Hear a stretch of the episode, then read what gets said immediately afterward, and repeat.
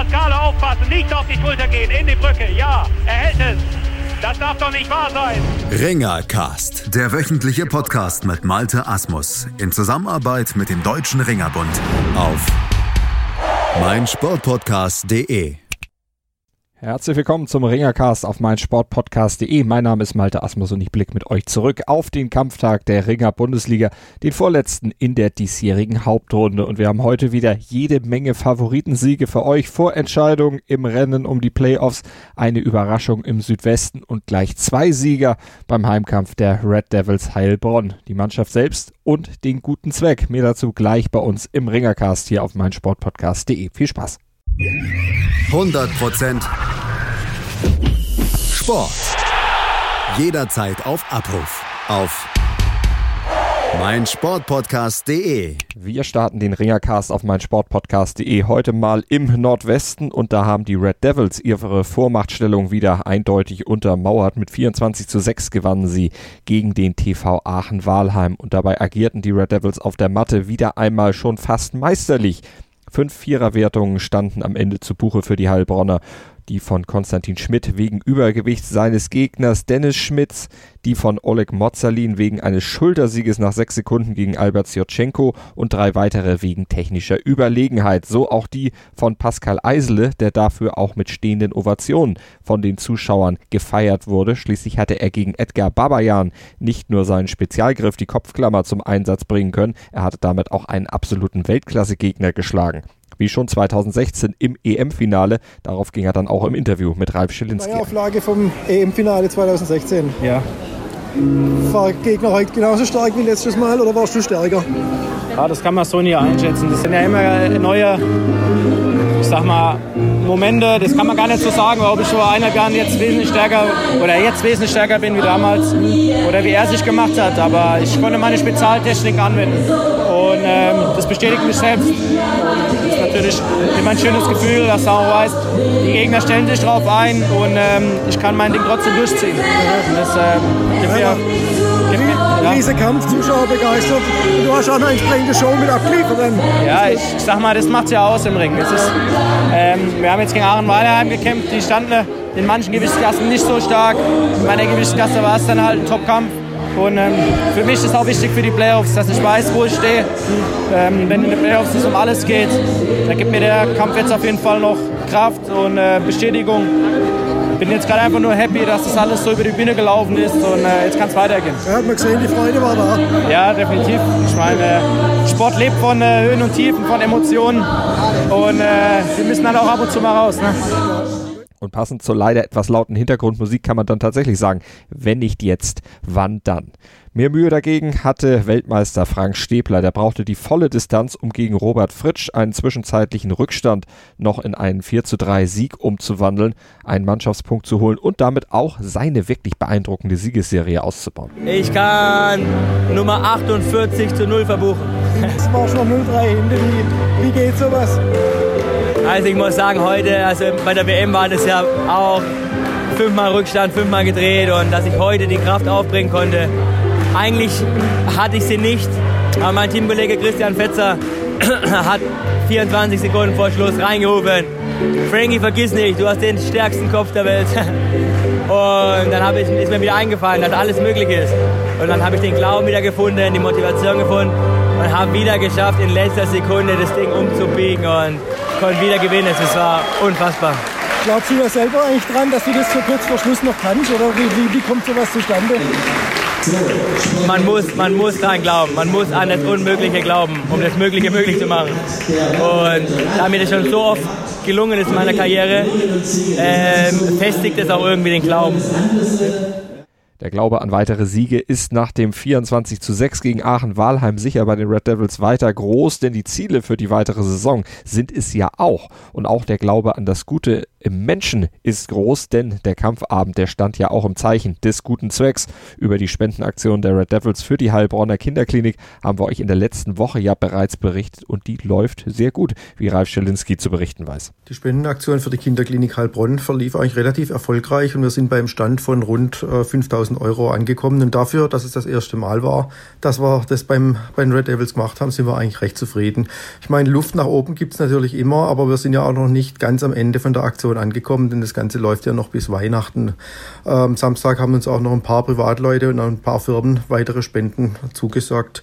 Äh, ja, wäre toll natürlich, wenn sich auch noch ein paar äh, Hörer vom Ringer Podcast einklinken würden ähm, Spendenkonto und auch die Info zu einer Auktion, bei der es gerade äh, vom Stefan Kehrer zwei Erinnerungsstücke von Olympia und WM gibt, ähm, stehen auf der Homepage. Also wenn ihr uns da noch ein bisschen unterstützen würde, wäre das super klasse.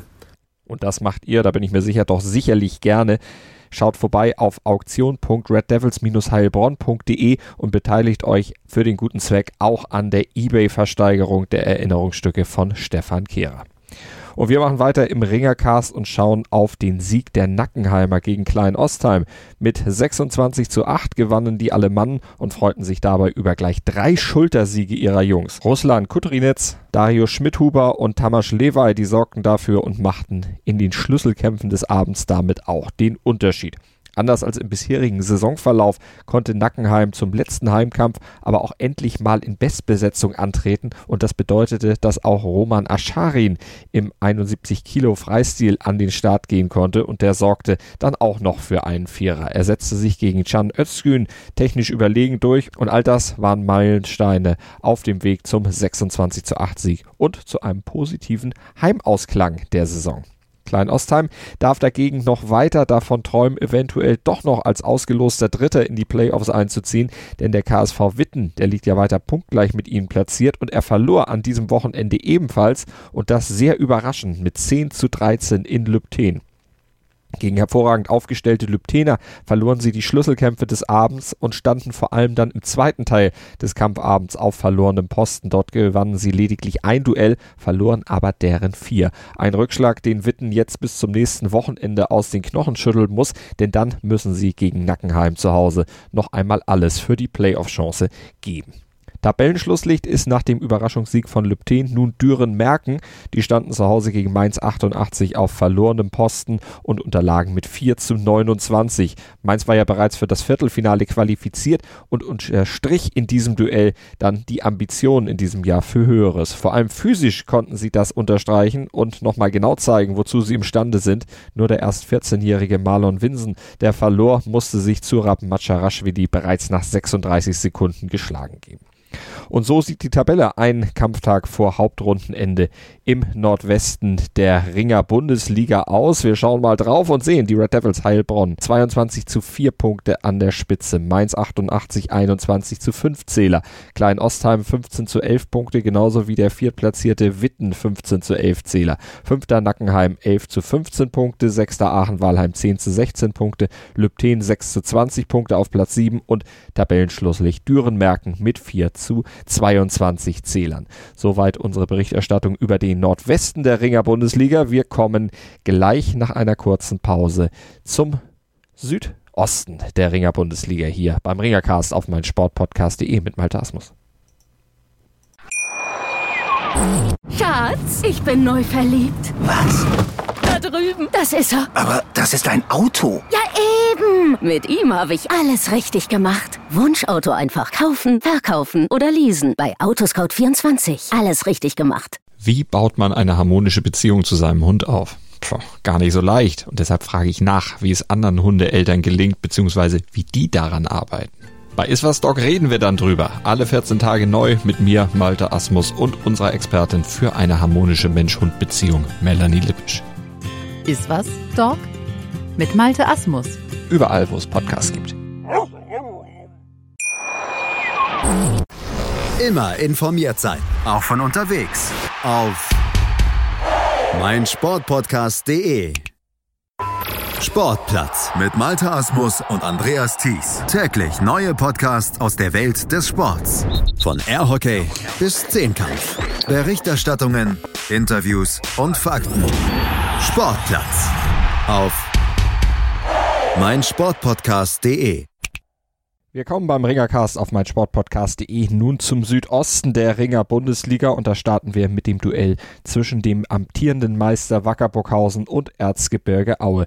Das Duell war auf der Matte eine klare Sache für Burghausen. 23 zu 10 ging es dort aus. Gewertet wurde der Erfolg der Burghausener aber als 40 zu 0, denn die Auer standen im Stau fest und kamen 15 Minuten zu spät erst an die Waage.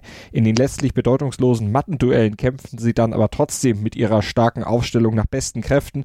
Gegen Burghausen waren sie am Ende aber machtlos. Enger war es da schon zwischen Johannes Nürnberg und Greiz. 19 zu 12 hieß es letztlich für die Franken, die damit auch den dritten Tabellenplatz zementierten und das mit sechs Ringern aus der eigenen Nachwuchsabteilung. Sechs Siege feierten sie auf der Matte, vier Viererwertungen waren darunter und jetzt heißt es hoffen, hoffen auf eine ihnen wohlgesonnene Losfee. Darauf brauchen weder der SV Hallberg Moos noch die WKG Pausa Plauen zu hoffen, denn Hallberg Moos, die stehen als Zweiter sicher in den Playoffs und Pausa Plauen hat lediglich noch Chancen am letzten Kampftag nächste Woche dann die rote Laterne noch abzugeben. Nach der 5 zu 24 Niederlage in Hallberg Moos haben die Vogtländer die aber aktuell noch in den Händen. Nur zwei Siege gab es auf der Matte für Pauser Plauen zu bejubeln. In den anderen acht Kämpfen hatten die Heilberg Moser die Nase vorn, darunter dreimal technisch überlegen und einmal wegen Übergewichts von Kevin Lucht. Und das gibt im Südosten folgendes Tabellenbild. Wacker Burghausen steht mit 22 zu 0 Punkten nach elf absolvierten Kämpfen klar und souverän an der Spitze, gefolgt vom SV Hallberg Moos 18 zu 6 Zähler, deren Ausbeute nach bereits zwölf absolvierten Kämpfen, die dürfen also sich erstmal ein wenig ausruhen in der nächsten Woche. Johannes Nürnberg folgt auf Platz 3 mit 14 zu 8 Punkten, müssen wie gesagt jetzt auf die Losfee hoffen, um als Drittplatzierter dann auch die Playoffs erreichen zu können. Vierter Greiz, 10 zu 12 Zähler, fünfter Aue, 6 zu 16 Punkte, sechster der TSV Westendorf mit 4 zu 18 Zählern und am Tabellenende die WKG Pausa Plauen ebenfalls 4 zu 18 Punkte mit der deutlich schlechteren Kampfdifferenz im Vergleich zu den einen Platz besser platzierten Westendorfern. Das war's mit dem Südosten und nach einer ganz kurzen Pause kommen wir dann mit dem Südwesten der Ringer Bundesliga wieder hier beim Ringercast auf meinsportpodcast.de und dann fassen wir auch dort das Rennen um die Playoffs für euch zusammen. Die komplette Welt des Sports. Wann und wo du willst. Auf meinsportpodcast.de Hallo, hier ist Benny Hövedes. Hallo liebe Hörer, mein Name ist Yannick Lebherz. Ich bin Schwimmer der deutschen Nationalmannschaft. I'm David Kohlfahrt. Die Profis am Mikrofon, immer und überall auf meinsportpodcast.de und last but not least geht es beim Ringercast auf meinsportpodcast.de in den Südwesten und da bleibt wenig überraschend alles beim Alten. Der TuS Adelhausen lässt sich auswärts in Riegelsberg beim Tabellenletzten und feststehenden Absteiger nicht lumpen, gewinnt auch den 13. Kampf in dieser Saison und das klar mit 34 zu 0. Warm bleiben für die Playoffs, so dürfte die Devise des souveränen Tabellenführers gelautet haben. Trainer Florian Philipp, der rotierte nämlich durch, ließ einige Ringer aus dem zweiten Anzug ran, schonte einige ausländische Stars. Ein Sieg sprang am Ende trotzdem dabei heraus und das ja sogar zu null. Und ein Sieg, der sprang auch für Köllerbach heraus. Die siegten mit 21 zu 10 in Hausenzell und rehabilitierten sich damit nach dem Ausrutscher letzte Woche in Adelhausen. Drei Mattenduelle blieben in Hausenzell. Adrian Rekorian, der konnte Timo Badusch sogar schultern. Die anderen sieben Kämpfe gingen aber klar an Köllerbach. Darunter waren auch zwei Schultersiege durch Steven Ecker und Alexander Kozianitzki.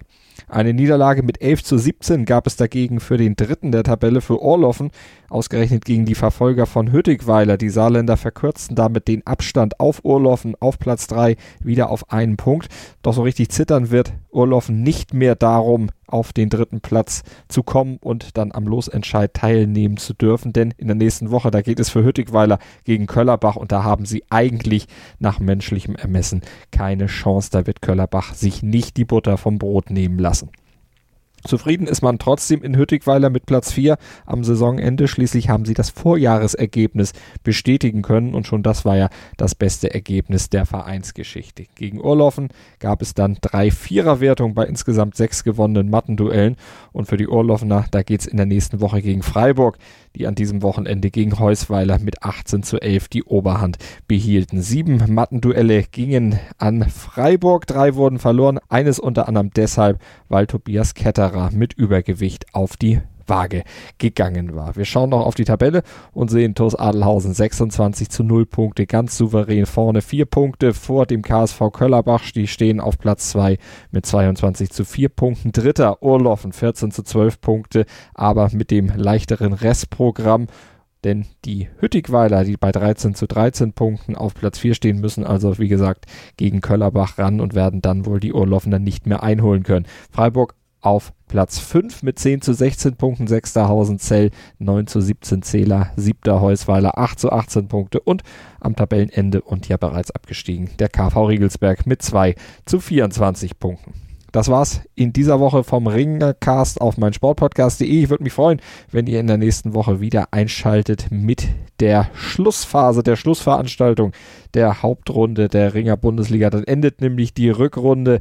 Die wird an diesem Wochenende dann abgeschlossen und wir fassen sie am nächsten Mittwoch dann zusammen hier auf mein Sportpodcast.de und werfen einen Blick voraus auf das, was dann in den Playoffs anstehen wird.